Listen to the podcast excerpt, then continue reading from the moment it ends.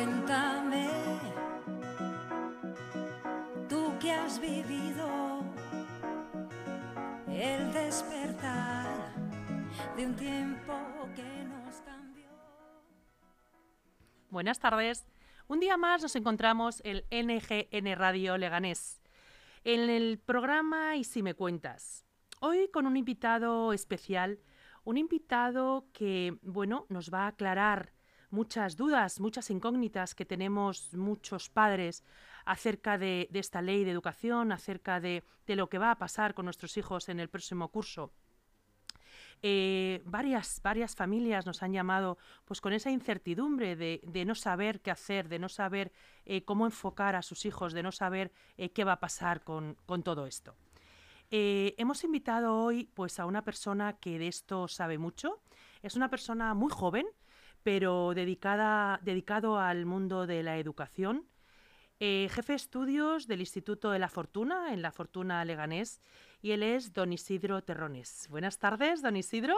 Hola, ¿qué tal? Buenas tardes. Encantada de que, de que nos acompañe pues esta tarde tan especial en la que estamos a final de curso, estamos, bueno, pues eh, coleando con, con qué va a pasar con, con nuestros hijos, con esta EBAU, que muchos de ellos eh, lo van a tener próximamente y qué va a pasar, eh, bueno, pues con estos suspensos, con estos aprobados, con, con esta motivación. Bueno, no, nadie mejor que, que usted que, que lo vive en primera persona es el que nos va, bueno, pues a aclarar estas dudas que, que, que nos, que tenemos, ¿no? Sí, vamos a intentarlo, Venga. por lo menos. Pues buenas tardes y, y cuéntenos eh, ¿qué, qué, qué pasa con la ley de educación. Bueno, para empezar, por favor, si me hablas de tú, mucho mejor. en ese- en ese Perfecto, pues. Isidro, Sí, nos tuteamos. Sí. ¿Qué va a pasar con la ley, con la ley de educación? Bueno, pues la verdad es que salió ya la normativa en el BOE y ahora lo que queda por publicar son las concreciones de, de la Comunidad de Madrid, ¿no? Al igual que de cualquier otra comunidad. Y para comenzar el, el curso próximo implantándose ya totalmente pues en primero y tercero de la ESO y en primero de bachillerato. Mientras que segundo y cuarto de la ESO y segundo de bachillerato pues mantendrán las asignaturas y todo lo que teníamos hasta ahora con la, con la ley anterior. Tengo entendido que, mm, bueno, pues el nuevo curso eh, vamos a tener una filosofía en segundo de bachiller. eh, la EBAU va a ser, bueno, de diferente manera y que, eh, bueno, ampliamos el bachillerato de tres a cinco especialidades. Vale, pues para empezar, eh, filosofía vuelve, filosofía ya, ya estuvo en normativas anteriores y vuelve como historia de la filosofía, como estaba anteriormente en segundo de, de bachillerato, como una de esas materias comunes que tienen que cursar todos los alumnos, al igual que historia de España, la lengua extranjera y el idioma inglés, ¿no? O lengua castellana y literatura. Entonces, en ese sentido, pues lo que eh, sucede con la historia de la filosofía es que vuelve a estar en el currículo de segundo de bachillerato, pero como decimos, no entrará en el curso próximo, sino al siguiente, porque los cursos pares, segundo, cuarto de la ESO y segundo de bachillerato, pues tarda un año más. Em, ¿Cómo ves estos cambios? Bueno, pues como todavía está por concretarse, tanto las asignaturas, que más o menos ya ha salido un proyecto de decreto de lo que va del decreto, de lo que va a ser al final, pero no está todavía oficial ni, lo- ni los contenidos de, de cada una, pues está todavía un poco en el aire y no, no quiero mojarme mucho en ese sentido, a ver cómo, cómo se va desarrollando todo. Ahora lo que tenemos que ver es el número de horas que va a disponer cada asignatura pues, en, los diferentes cursos y a ver pues qué cambios va a haber en, cada una de esas asignaturas, porque puede ser que sigamos teniendo las mismas asignaturas, pero que sí haya pues cambios en el temario, por así decirlo. Em, tengo entendido que se eliminan las notas numéricas. Están diciendo que ahora las calificaciones que pondríamos serían insuficiente, suficiente, bien, notable y, y sobresaliente, pero ya en este proyecto de decreto de aquí que nos ofrece la, la Comunidad de Madrid aconsejan que, que se ponga una nota numérica. ¿Tú qué opinas? Yo, la- yo por mí las mantendría, porque claro, no es lo mismo el, el notable 7 que el notable 8, o el insuficiente 1 que el insuficiente 4, que estás muy cerca del, del aprobado. ¿no? Es que con esta nueva ley a mí me da la impresión de que eh, se premia al que no estudia y no se reconoce al buen estudiante. ¿Cómo lo ves? Bueno, pues mm, mm, para gusto hay de todo en ese sentido, ¿no? Si es verdad, pues que se habla de pasar con sin límite de suspensos, que son ya cosas que tenemos que decidir los, eh, los equipos docentes, pero esas asignaturas, aunque alguien pase de curso, las tiene que recuperar en el curso siguiente. Es decir, no porque pases de curso con nueve suspensos, esos nueve suspensos se, se van a eliminar. ¿Cómo, cómo vais a tratar el tema de la motivación en un alumno? Porque si realmente el buen estudiante es buen estudiante siempre, pero el estudiante que le cueste un, poco trabajo, un, poquito más de trabajo y que necesite esa motivación, necesite ese empuje para llegar al aprobado, si no tiene mm, ninguna responsabilidad de tener que aprobar por encima de todo para poder pasar al siguiente curso, ¿cómo lo vais a hacer desde el equipo directivo que, bueno, pues que tú profesas como jefe de estudios? Claro, pues ahí lo que tendremos será una gran coordinación con el departamento de orientación y con todos los tutores de los grupos, porque al final son ellos los que están pues en contacto más directo con, con el alumnado. El tutor de cada grupo, pues además de las sesiones de tutoría que tiene con, con su clase, por así decir, pues tiene sesiones de tutoría individualizadas con cada alumno. Entonces, pues va conociendo a los chicos y, tend- y tendremos que ir buscando pues la manera de motivar a cada uno, pues a, su estilo. Al que saca buenas notas, pues motivarla a que siga por ese camino o incluso mejore. Y al que pues le va un poquito peor, pues a ver si es por esfuerzo, no es el esfuerzo suficiente o porque presentas dificultades. Entonces, ¿No crees que se nos pone a los docentes eh, mucho más difícil la, eh, la hora de evaluar? Sí, la verdad que sí, porque claro, todo esto va a crear en parte más conflictos. Si nosotros hasta ahora nos decían, pues pasa de curso con estos suspensos o repite curso con estos suspensos y ahora nos dicen, bueno, el equipo docente decide, pues eso ya es porque, es- porque este alumno pasa, porque este no, todo eso hay que analizar pues las competencias adquiridas y todo eso pues, puede traer también más presión por, de- por parte de las familias de, Efectivamente. ¿Por qué, por qué no pasa mi hijo de curso con cinco suspensos si la normativa realmente lo permite? ¿Por qué no le dejáis pasar o, o no? Efectivamente. Porque además eh, eh, sí que tiene gran valor ahora mismo el, el profesor especialista de esa materia, pero ¿qué competencias eh, os dejan a vosotros, al equipo directivo, a Jefatura de Estudios y Dirección en este, en este campo? Bueno, nosotros siempre en, en las juntas de evaluación realmente pues no está solo el tutor del grupo, ¿no? no decide solo el tutor del grupo, sino que es una decisión conjunta de todo el equipo docente, de todos los profesores que le dan clase al alumno y ahí está también presente el equipo directivo, siempre en esas sesiones de evaluación. Y se debate y siempre se busca el bien de- del alumno. Aquí no el, el caso no es que repita un alumno porque nosotros queramos que repita, ni mucho menos.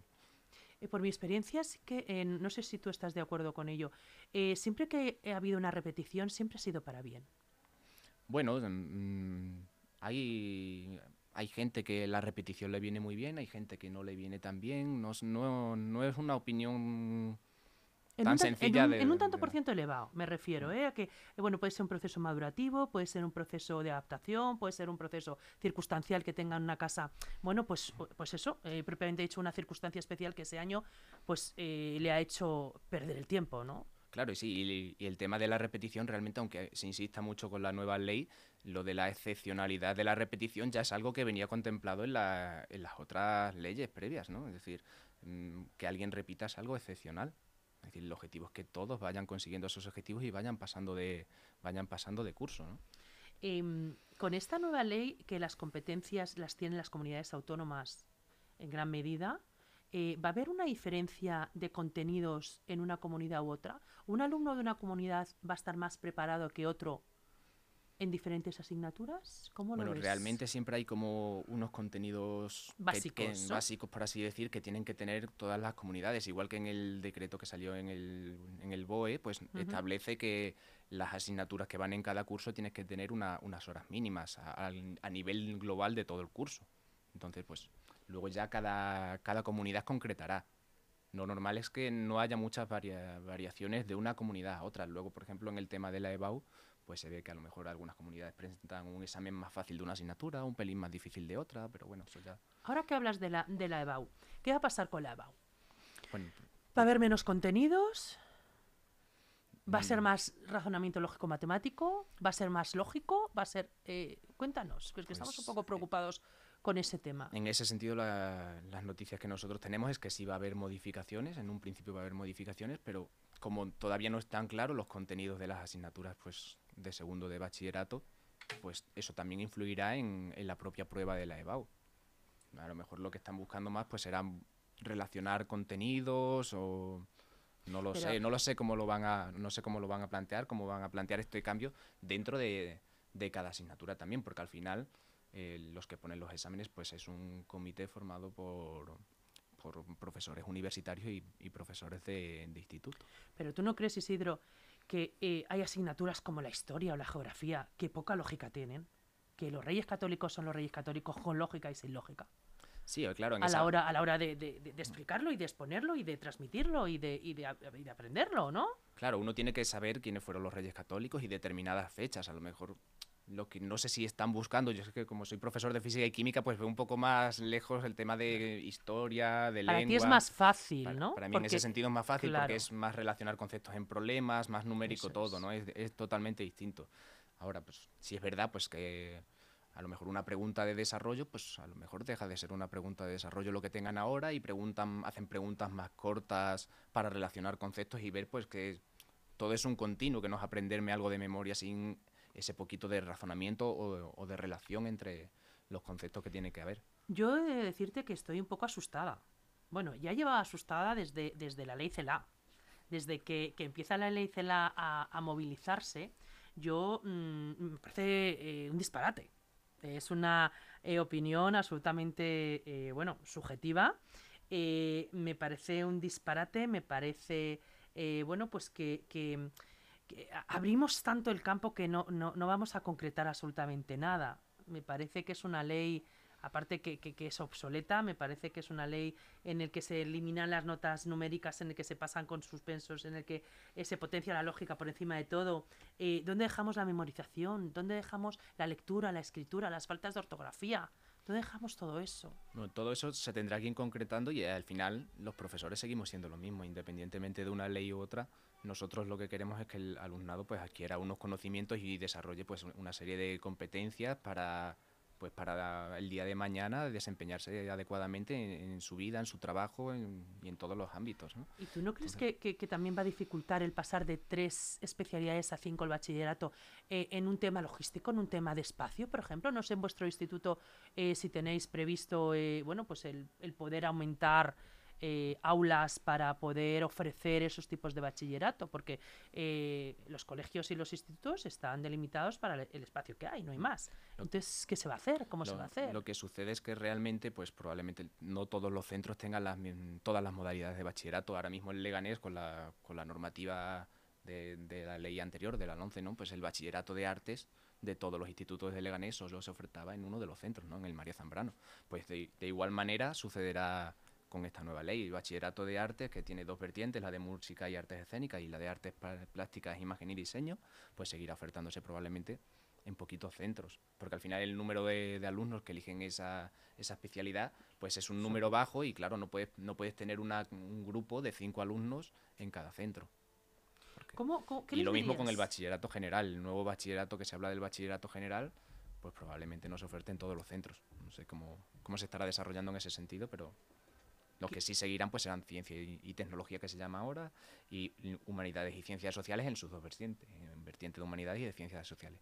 ¿Qué les dirías tú eh, ahora mismo que seguramente que lo tienes que decir muchas veces por la labor que desempeñas en el instituto como jefatura de estudios a esos padres que mm, bueno pues que, que- que los niños están un poco perdidos que, que- no tienen esa rutina de trabajo ahora que ya les queda el coletazo final a esos padres que mm, bueno pues que no saben muy bien el quehacer de sus hijos no ahora después de segundo de bachiller ¿Qué, qué, qué les aconsejarías? Claro, nosotros lo que hacemos primero son reuniones de orientación académica con, los- con los propios alumnos. Por ejemplo, en cuarto de la ESO ya lo hemos tenido, pues nos vamos clase por clase, bien el equipo directivo, los tutores también hacen ahí una gran función en ese sentido y van contando, pues son los- estos son los tipos de bachillerato que nos vamos a encontrar el año que viene.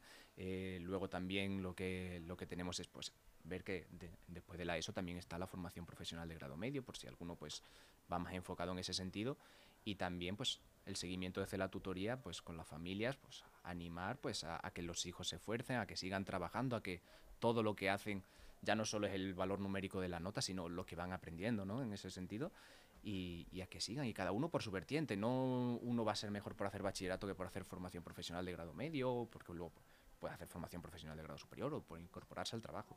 Nosotros lo que hacemos es esta orientación previa y también luego pues vamos hablando con las familias y al final cuando entregamos el último boletín de notas le hacemos una orientación académica, le decimos pues pues tú debido a las características que hemos visto, a los conocimientos que tienes y demás, pues probablemente y a tus gustos, pues el, bachillerato que mejor te venga es este o te viene mejor una formación profesional de grado medio y eso lo hacen todos los centros realmente. ¿Por qué elegiste la docencia? Pues. ¿Es eh, vocacional? Yo ¿Es de familia? De, pequeñito yo siempre decía que quería ser profesor de matemáticas. Yo lo recuerdo, eso no, no se me olvida. Y sí es verdad que cuando estaba en el instituto y, y demás, pues yo ayudaba a mis amigos, sobre todo en matemáticas, en física y química, porque era lo que más me gustaba. El resto también, pues me daba bien, pero no, no es que no me gustara, pero eran gustos distintos, ¿no? Y luego ya elegí la carrera, yo hice ingeniería química y, y cuando estaba terminando, pues uno se plantea ese discernimiento, ¿no? Es decir, eh, ¿qué hago ya en el futuro? ¿Me quedo en investigación, en la universidad o en una industria, tal? Y, y lo pensé y dije, ¿y por qué no en educación como, como había querido de pequeño, ¿no?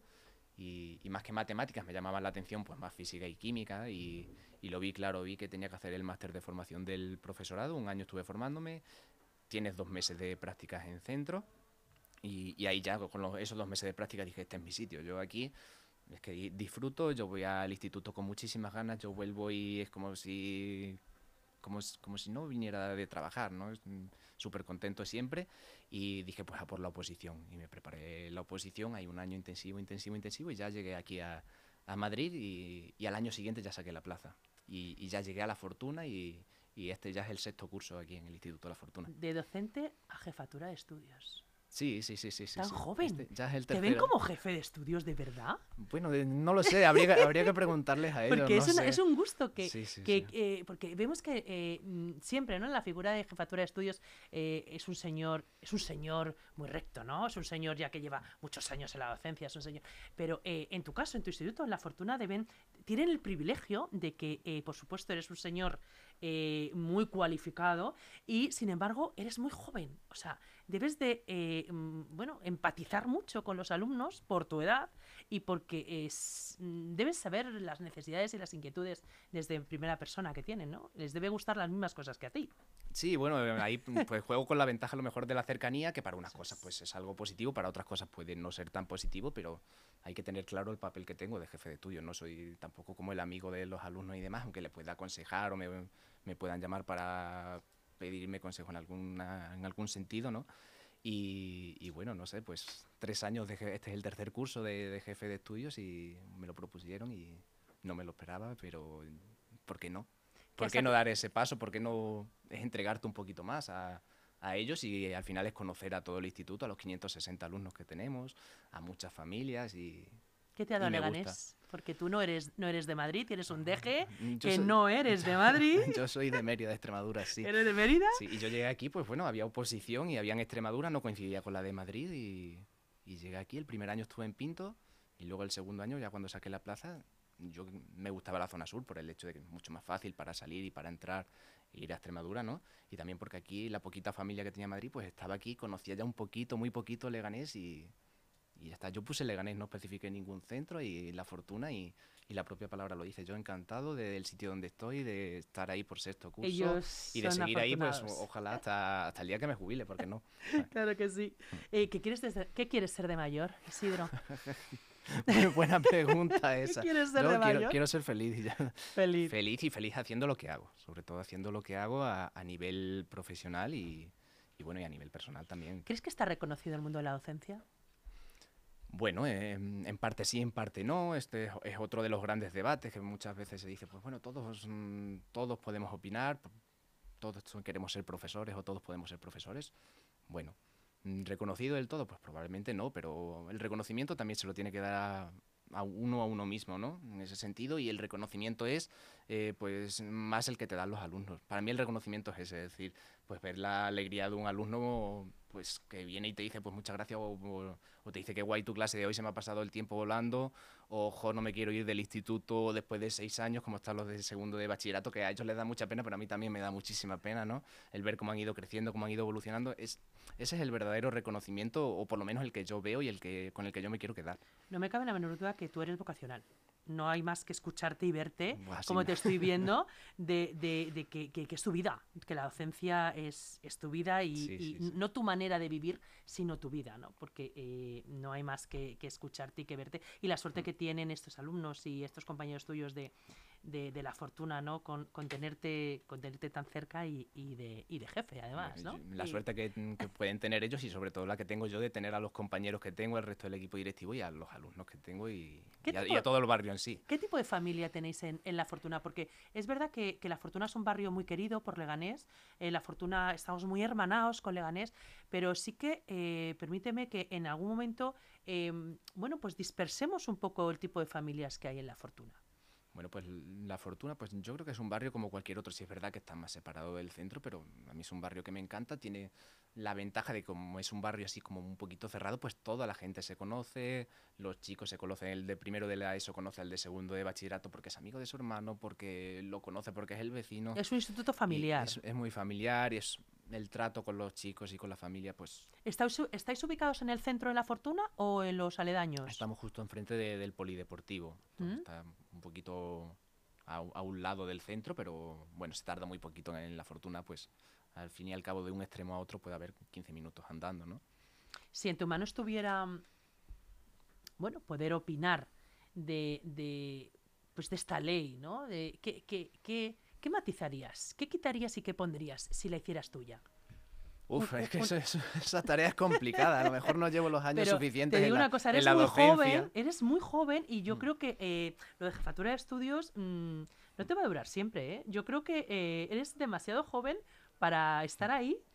yo, yo te veo en otro sitio, ¿eh? No, no, yo estoy muy bien donde estoy, estoy muy contento en La Fortuna y... Así que piensa, Sí, piensa sí, que sí. podías aportar tú a, la- a una ley de educación. ¿O qué quitarías? Uf, no lo sé, no lo sé. No, no sabría decirte porque, eh, porque realmente yo como, como docente tampoco he vivido tantas leyes educativas. Para tener una visión pues más completa, decir, pues mira, con esta anterior ley educativa pues han cambiado de, de esto, han cambiado a mal a, eh, o creo que han cambiado a mal a esto y han cambiado eh, a mejor en esto otro.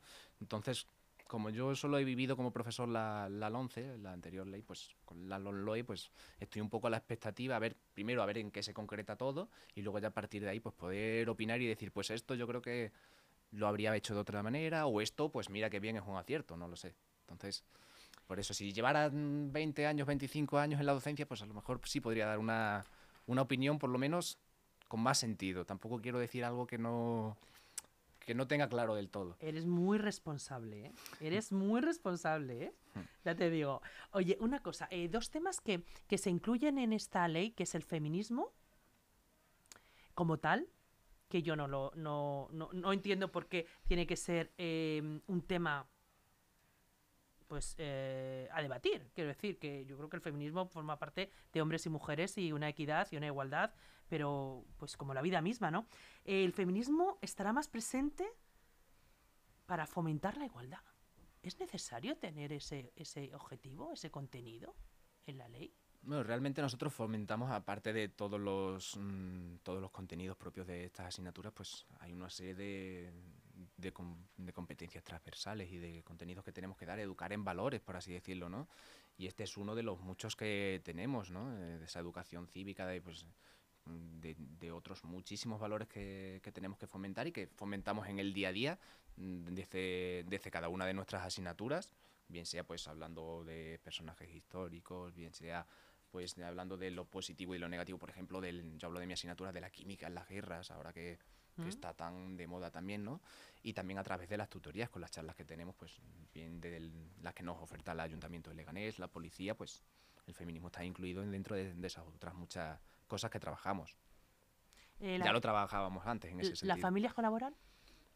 Bueno, nosotros tenemos... eh, ¿Es una- un binomio familia-escuela eh, patente en el Instituto de la Fortuna? Sí, a ver, la- las familias colaboran. Nosotros tenemos nuestra asociación de, de madres y padres de alumnos. Nosotros, cuantas más familias participen, mejor. Ahora lo que, lo que queríamos poner en marcha, que, que no pudimos porque se cortó por la, por la pandemia, fue realizar actividades extraescolares con, conjuntas del- de los alumnos con los profesores y, y con las propias familias, que era algo que ya se hizo en su día y queríamos retomarlo. Ha estado ahí en stand-by, por así decirlo, por el tema de, la pandemia y ahora a ver si podemos, podemos retomarlo. No sé si nos dará tiempo en lo que nos queda de curso ya para, para el curso que viene y sobre todo pues para tener esa conexión pues más, más íntima entre las familias y, y el profesorado y, con sus propios hijos para hacer más cosas en común, visitas culturales o otra forma de relacionarnos que no sea, oye, pues una llamada telefónica y decir, pues tu hijo, cuidado que se está despistando, o tu hijo, qué bien, qué bien, pues algo más, pues pues más eh, del día a día, más de compartir momentos. Em, ¿La pandemia ha pasado? No lo sé, no lo sé. Como coordinador COVID del centro, no lo sé. ya, ahora ya nos hemos quitado las mascarillas. quitado Es la primera vez, es el primer programa que no Sí. tenemos eh, mamparas. Sí. Es el primer programa que no tenemos mascarillas. Y coincidiendo, pues eso, que, que ya se puede eh, bueno, pues valorar en qué, en qué sitios. Eh, ¿Tú crees que, que es bueno que se quiten las mascarillas de los centros escolares? A ver, yo creo que llega un momento en el cual todo se tiene que ir normalizando. Y ahora no es que se quite realmente, cada uno decide libremente. Ayer fue el primer día y hubo profesores con mascarilla, profesores sin mascarilla, alumnos con mascarilla, alumnos sin mascarilla. Y bueno, poco a poco hay que ir normalizando. Nosotros sí lo que hemos dicho es vamos a seguir con la ventilación de ventanas y, puertas abiertas porque eso sí lo podemos hacer, no hay ningún problema y, y, va in- y si hay algún caso positivo, pues mitigaría pues las posibles el posible contagio, ¿no? En ese sentido. Entonces, Necesitamos que pase el verano, empezar un nuevo curso y olvidarnos de esta temporada tan difícil que hemos pasado a nivel educativo. bueno, quedan, yo creo que quedan dos meses eh, bonitos. A mí es que me gusta esto y quedan dos meses bonitos de terminar segundo de bachillerato, que nuestros alumnos vayan al EBAU, pues de, de hacer actividades todavía con ellos, que nos quedan pues dos meses de, de mucho aprendizaje, de mucho intentar transmitir pues todo lo que, lo que podamos y, y de estar con ellos y compartiendo momentos y apoyándoles en, en- en- todo lo, lo que podamos, ¿no? Ahora mismo ya han empezado también el tema de las becas para el curso que viene, ya están, pues voy a hacer bachillerato, voy a hacer FP o voy a hacer una carrera, tal cual, pues nosotros les ayudamos si no saben tampoco cómo solicitar la beca, pues todas estas cosas y entonces mm, no me veo cansado como para decir, uff, que acabe el curso, no, ni mucho menos, es decir, nos quedan dos meses, más luego el mes de julio que los equipos directivos preparamos el curso próximo y con muchas ganas, la verdad. Pues eh, con pocas ganas de que te vayas, Isidro, con pocas ganas de que, de que el programa termine, eh, con muchas ganas de que, conozca- que- de, de que ustedes conozcan este Instituto de la Fortuna, este equipo directivo que, bueno, pues que como jefatura de estudios tiene a este gran profesional que, que nos ha aclarado muchas dudas esta tarde y que, pues de tú a tú, ha querido que le hablemos y, y de tú a tú habla a sus alumnos por, por tan joven, ¿no? Que, que- que- es sí que parece y tan, y tan profesional como ha demostrado en tantas ocasiones. Así que yo espero que todos los teleoyentes que nos han acompañado esta tarde en el, en el programa Ahí si me cuentas, pues hayan respirado, ¿no? Porque el ser padre es muy difícil y cuando nuestros hijos están preocupados pues, pues, eh, por un campo eh, educativo muchísimo más y, bueno, pues que les podamos ayudar desde el respeto, desde la libertad y desde el amor a que ellos sean hombres y mujeres del mañana y a que gracias a vosotros, a ese equipo directivo, a esos docentes que nos damos la vida por, por los alumnos de, de una manera incondicional, ¿no? Y bueno, pues eh, nos ha reflejado Isidro que por encima de todo está la docencia, eh, la calidad de servicio que tú también haces. Y, y sin más te, te despedimos y, y agradeciéndote de todo corazón eh, el que no hayas puesto de verdad ningún veto a ninguna de las preguntas que, que te he for- formulado, que, que enseguida pues, nos hayas contestado con un sí, con una calidad de servicio absolutamente extraordinaria. Así que enhorabuena al Instituto de la Fortuna, enhorabuena a su equipo directivo que bueno, pues que ha dado el parabién de que tú puedas estar aquí esta tarde para explicarnos todas estas eh, dudas y, y- y todas estas aclaraciones que necesitábamos eh, saber.